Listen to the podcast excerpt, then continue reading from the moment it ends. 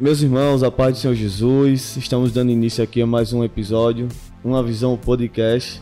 Meu nome é Marcelo Alisson e eu estou aqui com a minha amiga Sara Alves. E aí, galera, paz do Senhor, muito feliz de estar com vocês aqui em mais um episódio no de número Número 5, número 5. E estamos aqui com o nosso amigo José Gabriel, nosso amigão, é, estudante de Direito e de História. Então a gente trouxe ele para falar de um assunto bem legal, bem interessante que vocês vão saber já já. E é isso aí, bem-vindo, José. Fala pessoal, paz Senhor a todos aí. Para mim é um prazer estar aqui nessa noite, participando aqui do podcast, falando aqui sobre essa epístola, né, que é tão rica para nós, tem tanto conhecimento, tanta coisa boa aí. Sim. Então você que está assistindo aí, se prepara que tá vindo muita coisa legal aí pra gente estar tá discutindo essa noite. É, tô graduando em História na Universidade Federal, também em Direito na FPB e é, hoje a gente vai estar trabalhando aqui sobre a epístola de Filemon, né? Vai estar abordando a epístola de Filemon. Vamos ver o que Deus tem para nós nessa noite, né? Amém. É um prazer ter o Senhor conosco aqui, José. Apesar da pouca idade, né? Mas a gente vê um amadurecimento de Deus na sua vida. Amém. E queremos agradecer pelo convite, né? Pela paciência de, de estar conosco aqui nesta noite para tratar de uma epístola, uma das epístolas mais conhecidas, né? Do Novo Testamento. O, a epístola que Paulo escreveu a Filemon.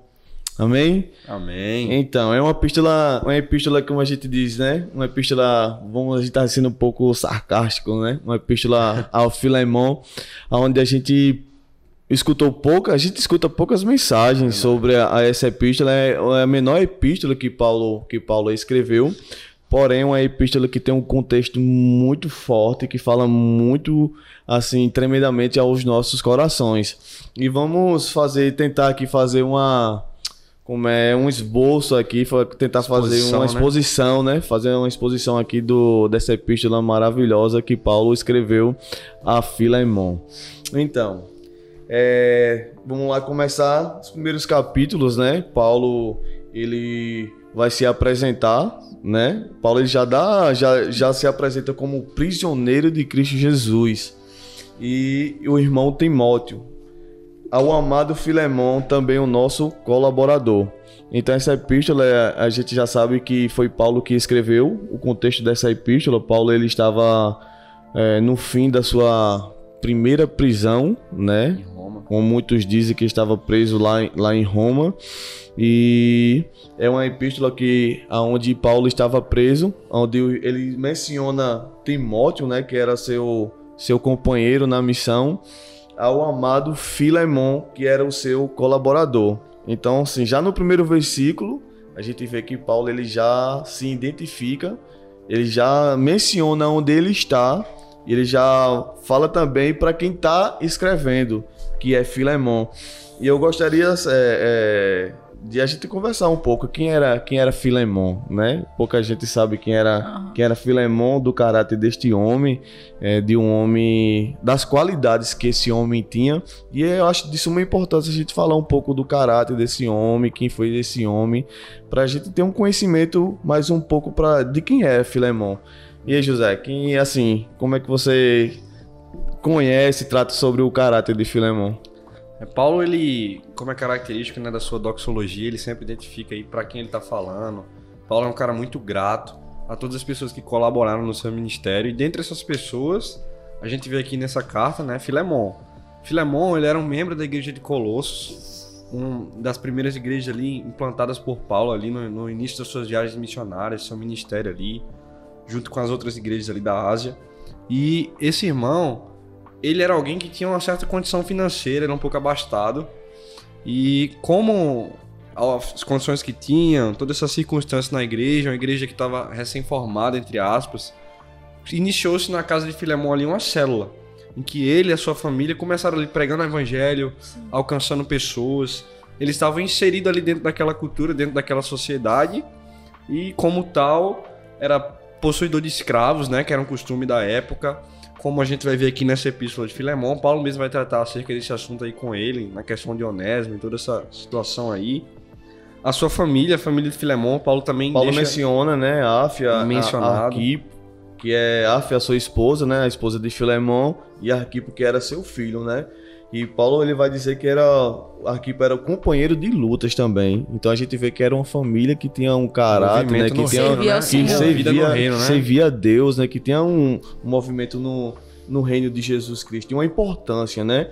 E Paulo vai falar que é a igreja que está em sua casa. Então, assim, a gente vê que a igreja de Colossos nasceu na, igre... na, na casa de, de, de Filemão. Então, assim, a gente não tá falando sobre qualquer pessoa, né? A gente tá falando de uma pessoa que é era importante naquela época, né? era, era influente na, juntamente com a sua família, né? Naquele contexto ali. Então, assim, é...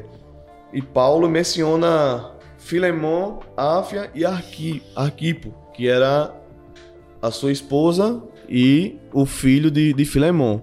Então, assim, a gente vê também no, no, no, no versículo 4 que Paulo ele sempre dá aquela saudação, né? Que doa graças a, doa graças a meu Deus, lembrando-me sempre de ti nas minhas, nas minhas orações.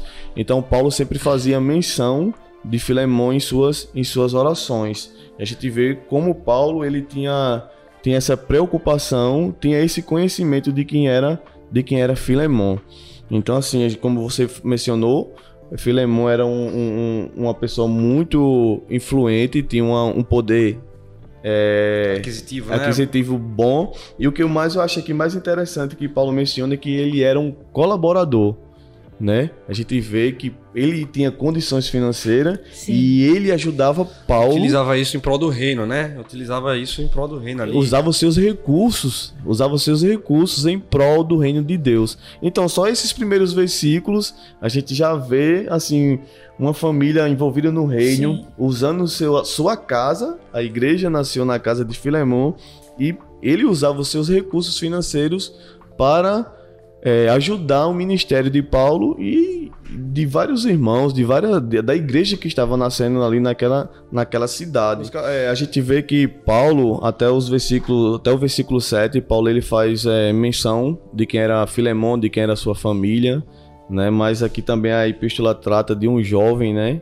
Que é, a gente vê que é um, uma pessoa, vamos dizer, principal, né? Da, dessa O epístola, um assunto principal dessa epístola. epístola, que é Onésimo, né? E a gente vai mostrar aqui, estudar um pouco sobre quem era este jovem. Uhum. É, justamente, né? Como a gente falou. A gente entender um pouco da história de Onésimo, a gente precisa também quem foi Filemão. Como a gente abordou aqui, e como eu falei que Filemão era alguém abastado, que tinha na época, as condições da época, tinha essa situação, ele era alguém que tinha muitos escravos. Como o senhor que era, e como a escravidão era algo legitimado na época, dentre esses escravos tinha esse rapaz chamado Onésimo. Onésimo é alguém que, era, que servia, no caso a Filemon e a sua família, e em determinado momento aconteceu uma situação de que Onésimo fugiu da casa de Filemon. Onésimo, é, pelo que tudo indica, cometeu um crime de furto ali na casa de Filemon, gerou um dano a Filemon, gerou um prejuízo, enquanto ele não era convertido. Onésimo não era convertido nessa época, pelo que aí ele foi fugiu da casa de Filemon, já cometeu outro crime à época, que era o crime de fugir, e é, nessa sua trajetória de fuga foi que ele conheceu a Paulo, né? E Paulo disse que ele foi gerado nas suas prisões. Falando acerca de Onésimo, ele diz: Eu gerei um, é um filho que eu gerei na minha prisão. Ou seja, foi alguém que Paulo conheceu e que o evangelho, quando entrou, fez uma situação e transformou toda aquela realidade ali, né? Como você mencionou, é, a gente não sabe como o Onésimo chegou, como o Onésimo encontrou Paulo em Roma, né? Mas é, é, dá a entender aqui, como você já falou, que Onésimo ele cometeu um furto contra Filemão e fugiu, né? Encontrando Paulo na- lá em Roma. Paulo disse que ele foi gerado nas suas cadeias, nas suas prisões. E a gente vê como é, Cristo ele foi, foi misericordioso com a vida de, de Onésimo. com a vida de Onésimo, com a vida desse escravo, um escravo fugitivo, né? Encontrar a sua salvação num homem que estava preso, né? Paulo escrevendo, Paulo é, escrevendo essa epístola a Filemão, Paulo ele vai dizer que no versículo 11 que ele antes te foi inútil, mas hoje, atualmente agora, ele era útil tanto para Paulo como para Filemão. Então, assim, uma pessoa que era inútil para o seu senhor, uma pessoa que, vamos dizer assim, que não estava prestando, que não estava valendo nada, quando ele encontra a mensagem de Cristo, ele se torna uma pessoa útil. É justamente isso, né? A gente vê que quando Paulo conheceu Onésimo e Deus transformou essa situação toda, a gente consegue ver ali que Paulo, ao conhecer Onésimo, ao conhecer a sua história, ele percebe, não, existe algo que a gente tem que trabalhar aqui antes de qualquer outra coisa. Após a conversão de Onésimo, é aí que vai entrar a, a carta que Paulo escreveu a Filemon. É uma necessidade de reconciliação. Paulo disse: não, agora nós não somos mais aquela relação de escravo, nós somos irmãos em Cristo. E por sermos irmãos, não podemos ter nenhuma pendência, como essa que Onésimo uhum. tinha com Filemon. Onésimo tinha essa pendência com Filemon. Filemon, como seu patrão, que era, entre aspas, o senhor, tinha os direitos ali de punir ele de certa forma, de exercer certas coisas. E Paulo, quando eles são gerados, quando ele é gerado no evangelho, Paulo diz, ó, a gente não pode continuar aqui se deixando essa situação de lado, a gente precisa resolver e tratar sobre essa reconciliação, né? Que aí entra a carta que Paulo escreve a Filemon, todo esse conteúdo que ele aborda, né? E eu... tipo assim, não, quer falar? falar Paulo. E tipo assim, dá para ver que pelo versículo que dá para ver pelo versículo que Paulo fala que ele foi gerado na prisão, então Paulo ele desenvolveu um relacionamento muito forte sim, com Onésimo sim. nesse período. E assim, lendo, né, o, o texto, a carta, dá para entender que Paulo, é, querendo ou não, ele passou por uma situação parecida com a de Onésimo. Por quê? Porque quando Paulo se converteu, quem é que dava crédito para a conversão de Paulo? Verdade. Tá ligado? Só Barnabé. Exatamente. E por quê? Olhava para ele, é um perseguidor, tanto que quando Deus foi falar com Ananias, bem antes, né? Ele, Senhor, muito tem ouvido falar deste homem, é. né? Tem perseguido o teu povo. Aí, tipo assim, é, talvez por Onésimo ser quem ele era, quem ele foi, na verdade, as pessoas olhassem para Onésimo e não dessem, né, o devido o devido crédito para a conversão dele, principalmente Filemon. Não sei, mas para Paulo poder escrever essa carta para Filemon é porque, ó, ele mudou, ele não é mais o mesmo. E não entendeu? é todo mundo que Paulo chama de filho, né? Paulo vai falar de Timóteo, é outra expressão além de Timóteo que Paulo chama de filho, é Onésimo. E Paulo, é, Sara falando sobre essa relação de intimidade que Paulo teve com Onésimo, no versículo 13, olha mesmo o que Paulo diz: Eu queria conservá-lo comigo mesmo para em teu lugar me servir nas algemas Queria que nem mandar ele embora. por causa do evangelho. Paulo, ele uhum. criou um relacionamento tão bom com Onésimo que ele não queria, se fosse por ele, Onésimo ficava Sim. ali trabalhando juntamente com ele. Para você ver esse relacionamento que, que Paulo desenvolveu com aquele, com aquele jovem que até então era um escravo, né? Mas como Paulo mencionou, pregou o evangelho para ele, a gente vê a mudança, né? Sim. A mudança que Onésimo ali encontrou depois que o evangelho entrou dentro do seu coração. Você vê, né, que a necessidade que Paulo encontrou de haver uma reconciliação entre Onésimo e Filemon, ela tira o cristianismo de ser apenas aquela questão teórica. Porque, pô, agora os dois são convertidos. Uhum. Não só o senhor quanto o escravo. Os dois são convertidos agora. E não é só aquela questão teórica de dizer, pô, eu tenho que amar o próximo como eu amo a mim mesmo. Paulo vai dizer, ó, eu queria que ele ficasse comigo, mas eu sei em Cristo que ele precisa ir para que vocês né? resolvam essa é. situação. Isso. Entendeu? O cristianismo, essa, essa, esse amor que o cristianismo prega, essa coinonímia, que acho que é o tema central dessa epístola aqui, é coinonímia, é a comunhão, o compartilhamento. É o argumento que Paulo chega dizendo aqui para Filemon. Paulo, nos primeiros versículos, no 6, no 7, ele chega dizendo: Filemão, nós, somos, nós compartilhamos as mesmas bênçãos espirituais em Cristo. Sim. Nós somos irmãos em Cristo.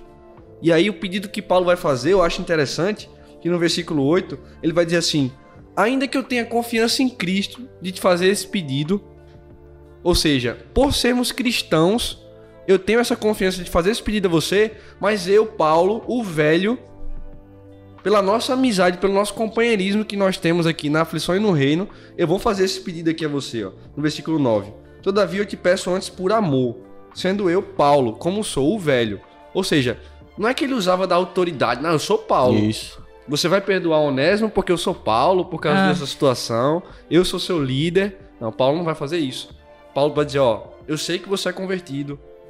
Ele se converteu, então, nós vamos sair da teoria do cristianismo e, e vamos viver isso aqui na prática. prática. Não é verdade? E ele vai falar no 14: Nada, porém, quis fazer sem o teu consentimento. Ele escreve na Filemon. Eu não quero fazer sem o teu consentimento para que a tua bondade não venha a ser como por obrigação, mas de livre vontade. Paulo, como você falou, Paulo ele não quis usar da sua autoridade como um apóstolo de, de Cristo Jesus, né? Para impor isso a, a Filemon. Paulo queria que Filemon fizesse isso o quê? De, de livre, espontânea vontade, Sim. não por obrigação. No versículo 15, Paulo diz assim: Pois acredito que ele veio a ser afastado de ti temporariamente, a fim de que recebas para sempre. Naquela época existia uma, uma, lei que, tipo, aquele que recebesse ou aquele que guardasse um escravo na sua casa, ele tinha que pagar ao seu senhor Sim. todos os dias que aquele escravo permaneceu diante da sua casa. E Paulo conhecia, Paulo era conhecedor das leis, não é isso? Então Paulo, ele menciona que, tipo assim, é, Filemon, Onésimo fugiu, mas ele fugiu é, é, é, temporariamente. Com propósito. Que, com propósitos, assim. Deus, ele está no controle. Uhum. E, e aqui eu acho interessante que Paulo não aborda essa questão de Filemon ter fugido e dele pedir, de Onésimo ter fugido e ele pedir para Filemon não fazer aquilo que lhe era de direito, porque a gente vê, a escravidão era algo legitimado. Era legal o que ele iria fazer. Porém, não era algo que aos olhos do cristianismo seria ético, seria razoável. Aí eu acho interessante que Paulo não vai estar tá colocando é, Onésimo numa situação de impunibilidade. Uhum. Paulo não está querendo dizer aqui, ó, perdoa os bandidos. Isso. Não é que ele está chegando aqui para dizer, a bandido não merece aqui, porque tem gente hoje em dia que, ó, você tá, possa até tirar desse discurso de Paulo aqui e dizer, não, defende aqui a impunibilidade, o cara tem que perdoar todo bandido. Tá achando Sim. ruim? Leva para sua casa, né? O pessoal uhum. fala bastante hoje em dia. Mas Paulo vai trazer aqui, olha, o sentimento que o cristianismo gera em nós, ele supera essa moralidade, essa questão que a lei vai trazer naquela época. Porque, como você falou, a lei garantia que o Onésimo recebesse a punição em troca. Uhum. Mas Paulo vai atribuir, ó, Filemão, nós somos perdoados por Cristo. É isso que Paulo tenta comunicar. Nós somos perdoados por Cristo. E a gente compartilha desse perdão com os nossos irmãos agora. Isso. Né? Uhum. No versículo 16, Paulo diz assim, ó para que Filemão recebesse Onésimo não como um escravo, antes, muito acima de escravo, como um irmão caríssimo, especialmente de mim e com maior razão de ti, que na carne que no Senhor. Então Paulo ele intercede pela vida de Onésimo a Filemão dizendo, ó, oh, Filemão, recebe ele não mais como um escravo, e eu acho de suma importância a gente mencionar isso aqui, que a escravidão naquela época era uma coisa normal. Isso pode soar assim um pouco e diferente do que a é, gente para nós, né, né? Do que gente, do nosso conhecimento de escravidão na época de hoje. Naquela época era era comum os seus senhores, pessoas que tiver, que tinham um poder aquisitivo bom, ter escravos.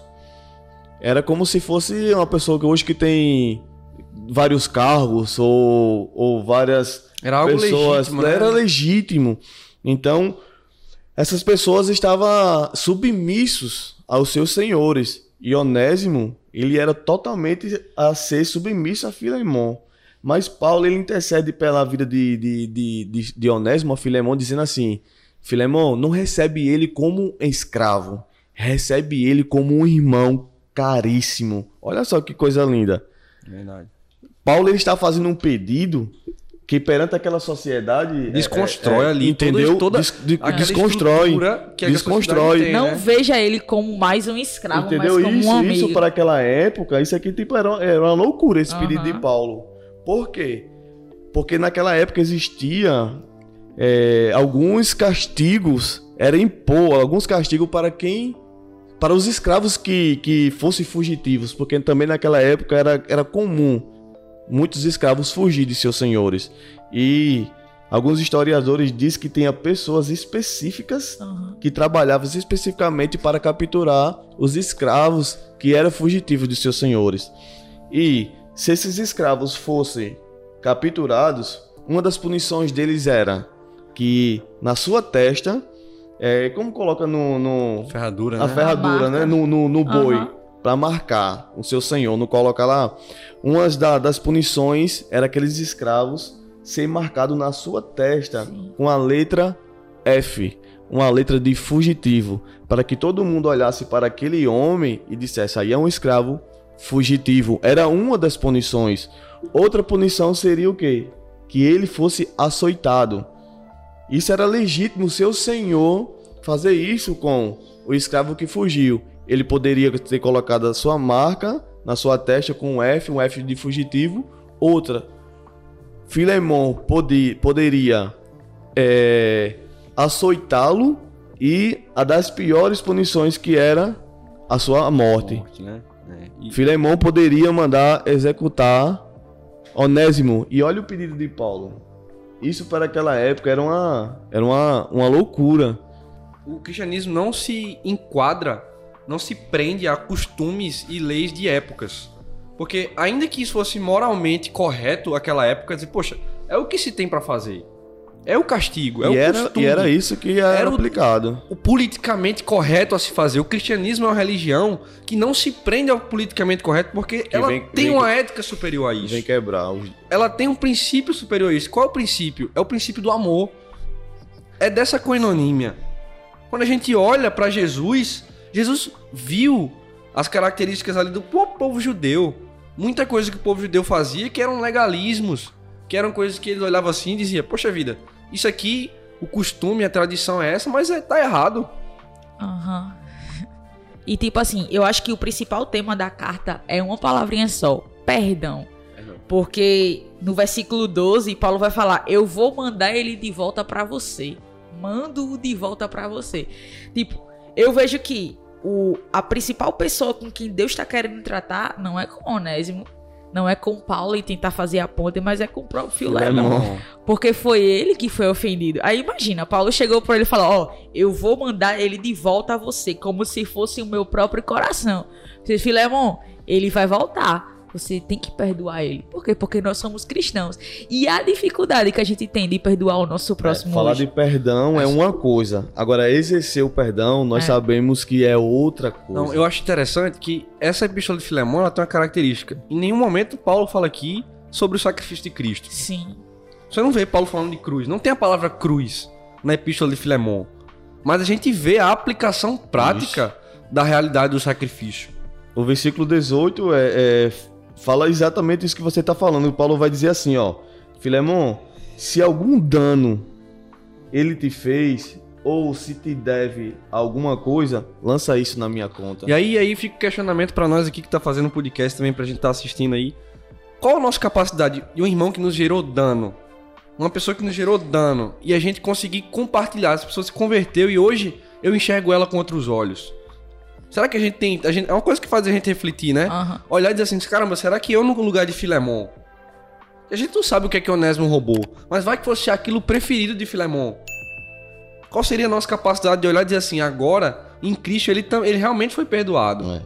Porque a gente, como ser humano que somos, a gente não consegue olhar pra uma pessoa e dizer assim, ah, o passado ficou no passado. Ah. É muito difícil pela nossa natureza dizer assim, passado ficou no passado. E outra coisa, é, uma coisa que eu acho muito interessante é que Paulo, quando ele fala assim, ó, eu vou mandar ele de volta, aí ele, ele, tipo, ele tá dizendo, ele vai voltar pro seu convívio.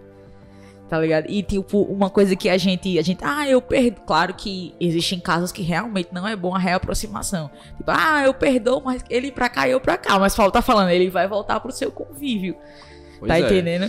E, e isso é muito show, pode falar, Marcelo. Então, como eu mencionei, né? Falar de perdão é uma coisa, né? Aham. Mas sabemos que na prática, Perdoar. perdoar, vamos, vamos, vamos ser sinceros, é difícil. Verdade. Eu creio que todos nós já passamos por uma situação de, de perdoar alguém. Sim.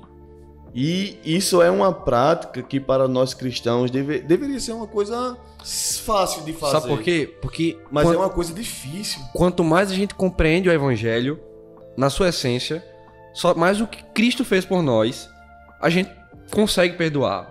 É por isso que Paulo chega pra Filemon e não chega apelando dizendo assim: "Eu tô te pedindo porque eu sou Paulo". Não, ele tá dizendo: "Eu tô te pedindo para que você se lembre do que Cristo fez por nós". Quem somos? Qual é a nossa cononímia que nós temos ali? Cononime é a comunhão, é o compartilhamento da bênção em Cristo. Em Cristo nós somos perdoados. Jesus vai usar esse exemplo e vai dizer: aquele a quem pouco ama, aquele que é pouco é perdoado, Aham. pouco ama. Mas aquele a quem muito é perdoado, ou seja, aquele que compreende a dimensão do perdão de Deus para nós, muito ama. E isso vai. Isso, isso me faz lembrar da parábola que Jesus fala do, do rei e dos servos. Que o servo tava devendo muito dinheiro pro seu senhor, e ele chega lá, Senhor, eu tô te devendo e tal. Aí o senhor tem compaixão da alma dele. Não, você tá perdoado. Aí ele sai de onde ele tá. Aí o corservo dele, o servo tem o seu corservo. Meu senhor, eu tô te devendo, me perdoe. E o servo não quis perdoar o seu. O, o seu, o seu servo, o seu corservo. E pra aplicando, né? Ele recebeu um perdão de uma dívida que ele não poderia pagar e do seu senhor, mas quando o servo dele pediu perdão pra ele, ele, Ele não, não quis fez. aceitar, Pois sendo é. que ele já tinha sido perdoado de uma tão grande Isso, dívida, entendeu?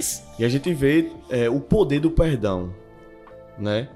O perdão, ele, ele tem um poder muito grande de quebrar barreiras. Que não é um sentimento, é uma atitude. Isso, é, o perdão é uma atitude.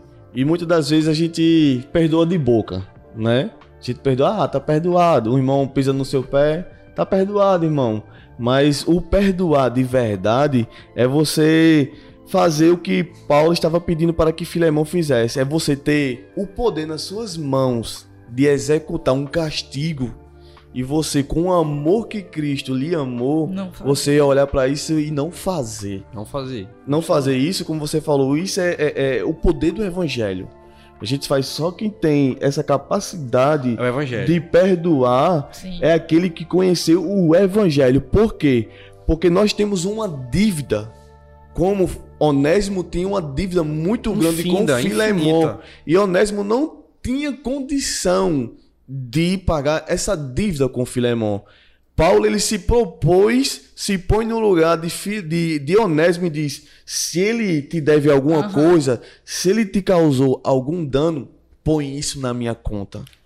Bom, e também é, acho interessante que a gente, além de compreender essa essência da mensagem e dessa atitude de Paulo em relação a Filemon e a Onésimo, a atitude que Paulo aí veio aconselhar a Filemon, né? A gente também pode tirar algumas lições aqui dessa carta, daqueles que estudam a Bíblia e falam sobre essa questão, que pode ser levantada aqui, do cristianismo e da escravidão, né? Isso. É, a, a escravidão é algo que no Oriente Médio, que nos tempos mais antigos, no próprio tempo aqui do contexto cristianismo, desde o Antigo Testamento e do Novo também, é algo que está presente. E é algo um tanto quanto polêmico. Sim. A gente vê aí dos críticos, dos adeptos e não adeptos ao Evangelho, sempre tratam, pô, a Bíblia defende a escravidão. A Bíblia é a favor da escravidão. Eu acho que isso é algo digno de nota aqui pra gente trabalhar nessa noite também, pra gente comentar um pouco sobre. Bom, é, quando a gente vê a Bíblia falar sobre escravidão aqui, tanto na questão do, do Antigo e Novo Testamento, eu acho que é bom a gente entender essa diferença do que a gente entende como escravidão aqui no Ocidente, a nossa ideia de escravidão e a escravidão que está escrita aqui na Bíblia. Primeiro, a gente é importante falar sobre o Antigo Testamento. A gente vê que o povo judeu, em algumas questões, tinha a prática da servidão. Até no próprio livro de Levíticos, Deus, ao instituir regulamentos, re- normas para reger o povo ali, enquanto formação de nação, ele falou sobre escravidão. Porque era uma prática comum à época. Desde as primeiras sociedades existiam servos, mas a escravidão que existia naquela época não é a ideia que a gente tem aqui. Quando a gente fala de escravidão, principalmente nós, contexto Brasil, a gente lembra do, do negro É. no, no, no, no- navio, né? Aquela situação Navio toda negreiro. degradante ali. Mas no princípio a escravidão não, não sempre foi dessa forma. Pelo contrário, no próprio livro de Levíticos, a gente vê o próprio Deus, ao instituir sobre a escravidão, falando de direitos do escravo. Então a gente tenta desatribuir a questão de escravo e tratar mais como um servo do que propriamente como escravo e toda essa etimologia que a palavra tem de escravo, mas um servo. Não era alguém que era submetido a castigos físicos, Aham. não era alguém que era. Mas pelo contrário, era um alguém que tinha direitos. Um desses direitos, por exemplo, no ano sabático, era. O cara poderia ser servo de alguém da sua família em até seis anos. Quando chegava o sétimo ano, era concedido a ele o ano sabático e a sua libertação Sua acontecia. Esse servo ainda tinha a oportunidade de, sendo facultada a ele, se ele quisesse voltar a servir a essa família, porque ele acabava se tornando membro Sim. Isso. daquela família de certa forma. Estrangeiros que queriam ser parte do povo de Israel, do povo judeu, eles não tinham como e se tornavam servos de famílias. E acabavam se tornando ali alguém incluídos, porque o próprio Deus, desde o Antigo Testamento, pra você não dizer que ah, no Novo Testamento é diferente, mas desde o Antigo Testamento a gente vê em Deus esse princípio de que todos são iguais. Porque a escravidão, ela vai tratar o quê? O ser humano olha para o seu semelhante e vê ele de forma inferior. Isso é um escravo. Sim. Você olhar para alguém e ver ele de forma inferior a você na condição dele ser seu servo. O próprio Deus demonstra, através dessas regulamentações aqui, sobre isso, que não é dessa forma. E a gente vê ali que os, os servos do Antigo Testamento tinham a opção de ser servos de orelhas furadas. Ou seja, alguém que depois da sua libertação e quisesse voltar a ser servo, ele poderia. Aí eu fico questionando, como esse trabalho seria degradante, seria algo horrível, como a escravidão que a gente tem essa ideia hoje, se um- alguém poderia ter a oportunidade de, por livre e espontânea vontade, Voltar pro seu Senhor, né? voltar para o seu Senhor, entendeu? Essa era a visão do Antigo Testamento. Quando a gente vem para o Novo Testamento, e a gente vai ver que Paulo ele trata, como era um costume da época, ele trata sobre escravidão. Paulo trata em Colossenses, em Efésios, em Gálatas, nos seus conselhos, nos seus conselhos práticos, ele fala sobre o escravo. Mas aí a gente precisa entender justamente o seguinte: existe o escravo romano e o que aquela escravidão, nesse contexto aqui de Filemão, veio a ser para a ideia de escravo que a gente tem. Isso aqui já era uma escravidão mais parecida com o que a gente tem hoje. A escravidão em Roma era uma coisa mais complicada, Mais severo. Né? mais severa. Justamente porque eram espólios de guerra. Roma, como a nação que era, dominava, foi o último império que tentou conquistar o mundo ali. Ele tinha os muitos escravos. Como a gente estava até conversando aqui antes de começar o podcast, Roma tinha mais escravos do que próprios cidadãos romanos. Isso. Tinha mais escravo do que cidadão romano. E aí, talvez você olhe assim e diga, poxa, mas em 1 Coríntios 7, versículo 14 ali, Paulo está dizendo assim: se alguém co- começou como escravo, continue naquilo que você foi chamado. Você vê como se o cristianismo permitisse essa manutenção da escravidão. Mas é aí que eu vejo que você que é, que é um equívoco. O cristianismo ele não defende a manutenção da escravidão. Pelo contrário, se você lê Gálatas, se você lê Efésios, você vai ver dizendo que em Cristo a barreira que existia foi abolida. Então não há, não há servo, não há livre, não há judeu, não há grego, todos são um em Cristo. E quando Paulo fala de que o escravo deve permanecer e deve servir ao seu senhor como Deus, não é que Paulo esteja defendendo a manutenção da escravidão, não. Aqui em próprio Filemão mesmo a gente vê que ele está dizendo que isso é para acabar. Paulo queria que a escravidão acabasse e defendia isso. Só que ele defendia esse final, esse encerramento, não como a gente imagina de uma forma revolucionária, mas através do poder do evangelho Com outro olhar, né? com outro olhar. Paulo resolvia essas questões da desigualdade na sociedade, todas as questões de desigualdade, eu acho que não só a questão do escravo, mas como era tratada a mulher, como era tratado esses grupos minoritários no Novo Testamento, nesse contexto aqui de Roma, de Oriente Médio, de sociedade aí, igreja primitiva, Paulo tratava isso aí, essa desigualdade, para ser resolvida não de uma forma revolucionária, mas à luz do evangelho. Paulo sabia que o que poderia transformar ali um escravo em livre de verdade era o poder do evangelho. É isso que ele vai tratar aqui em Filemão. A gente viu que no Antigo Testamento Deus se manifestou dessa forma a fim de que todos sejam iguais. Essa é a principal mensagem que a gente vê aqui no livro de Filemão. É a cononímia. Olha, em Cristo todo mundo é igual. Aos pés da cruz, todos são iguais Sim. né? E eu acho interessante o seguinte: Paulo está falando aqui sobre dignidade da pessoa humana. Eu estava até conversando com Sara que acho que na nossa geração a principal palavra que a gente vê é dignidade. Aham. A gente vê aí a- as lutas dos grupos minoritários aí, o feminismo. A gente vê aí o movimento negro, o movimento LGBT. As pessoas lutam, querem, querem igualdade de direitos, querem dignidade e buscam isso de vários outros caminhos, várias outras formas. Por metodologias humanas falíveis. E às vezes as pessoas criticam o cristianismo como sendo uma religião exclusiva, que exclui essas pessoas. Mas a gente vê aqui que Paulo vai dizer, olha, para em Cristo todos são iguais. Sim. Esse, essas- esses dilemas da sociedade, a desigualdade. A gente vê uma sociedade, a gente vive numa sociedade desigual. E essa igualdade que Paulo aqui não é uma ideia de igualdade socialista. Não é essa ideia de igualdade socialista, mas é uma ideia de, de igualdade em amor. Em situação de que todos são devedores. Todos nascem devedores. E a gente se coloca num pé de igualdade aqui, enquanto Paulo garante dignidade. É que Deus usou de misericórdia para com todos. Entendeu? É justamente, eu vejo o seguinte, que essa epístola de Filemon, ela nos ensina sobre essa dignidade da pessoa humana. Porque hoje a gente vê grupos como esse defendendo questões assim, não, queremos igualdade de direitos, nós queremos essa situação. Paulo aqui está falando que toda pessoa, independente do que ela seja, ela é digna de ser tratada com os olhos da dignidade. Mas esse caminho de enxergar dessa forma só através do evangelho. Que benção, que benção. Né? Martin Lutero ele usou uma frase e essa frase é, foi uma frase que ele é muito conhecido, né? Essa frase que diz que todos nós somos onésimo. Todos nós éramos escravos. Escravos de quê? Escravos do pecado. E você está falando aí que o único poder transformador é o evangelho. E a gente vê o poder que a mensagem de Cristo traz para nós. Pois até então nós éramos escravos do pecado. Eu era escravo do pecado. Nós todos que estavam aqui, nós éramos escravos do pecado. Onésimo era escravo do pecado.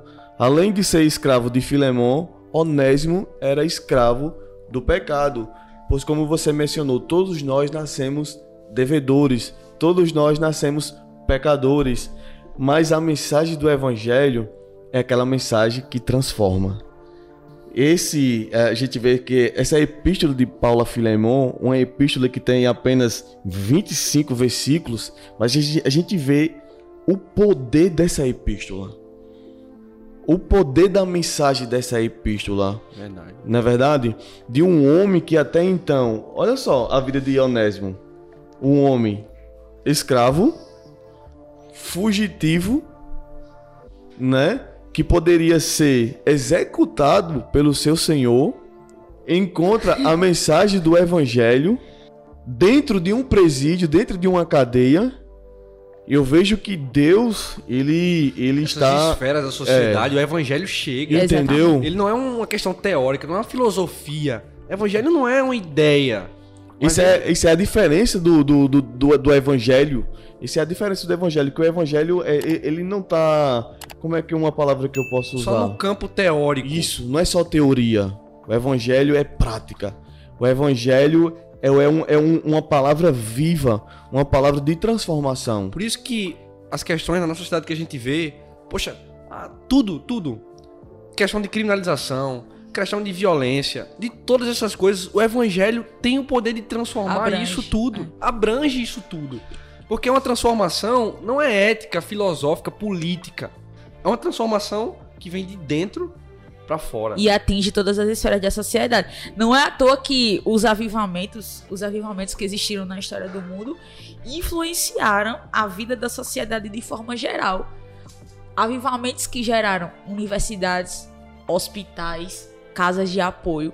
E é o que? É a mensagem do evangelho. É impossível Deus avivar a minha alma, Deus avivar a sua igreja e no âmbito da sociedade não haver transformação. Coisa, é Como, por exemplo, é, o avivamento do país de Gales, quando o Senhor avivou o país de Gales, é, pararam por, parou por muito tempo notícias sobre criminalidade entendeu?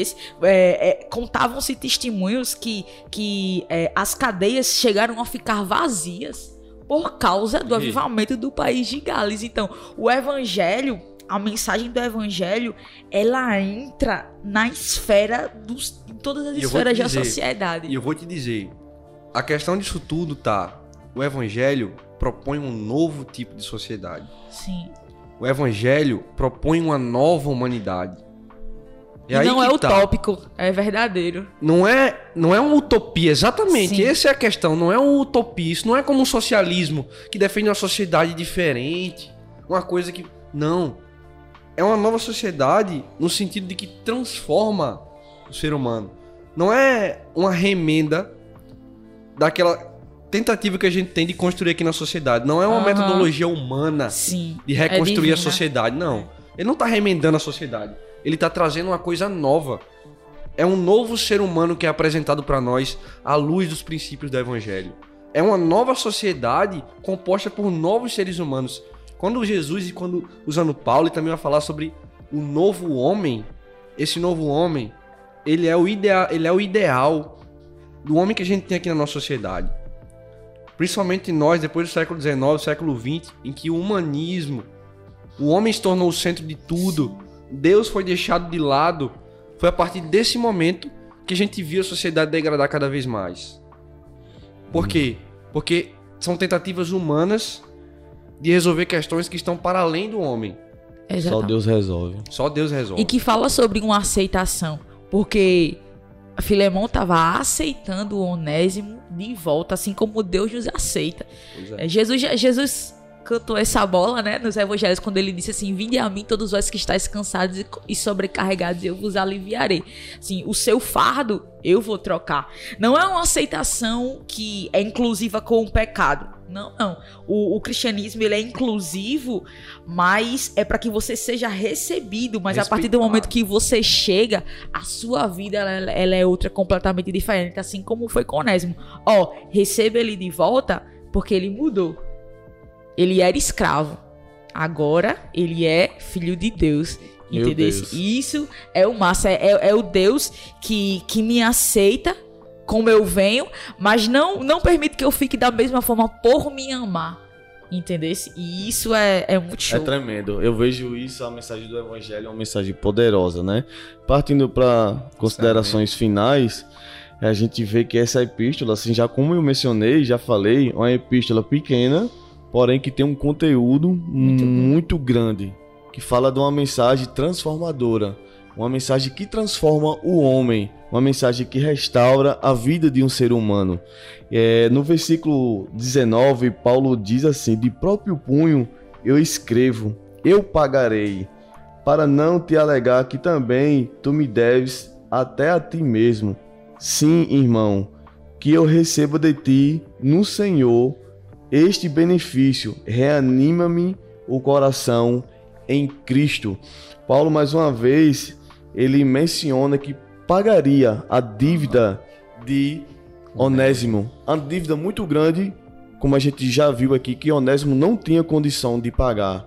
E eu me colocando no lugar de Onésimo, eu vejo a dívida que eu tinha para com Deus.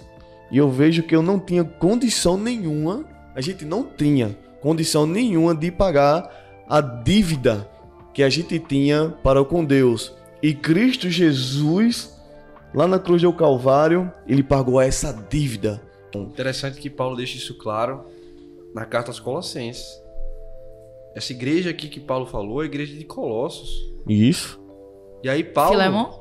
É, Show. Filemão ele era membro da igreja de Colossos. Foi... A igreja surgiu na, na casa de Filemão. E aí, na, nessa mesma epístola a Colossenses, capítulo 2, Paulo vai dizer, porque a cédula que nos era contrária, Isso é tremendo. ele cravou na cruz e pagou. Pagou o nosso preço. Pagou o nosso preço. Pagou o nosso preço. Assim como Paulo, mais uma vez, se propôs a pagar a dívida de Onésimo, Cristo Jesus, ele pagou a nossa dívida.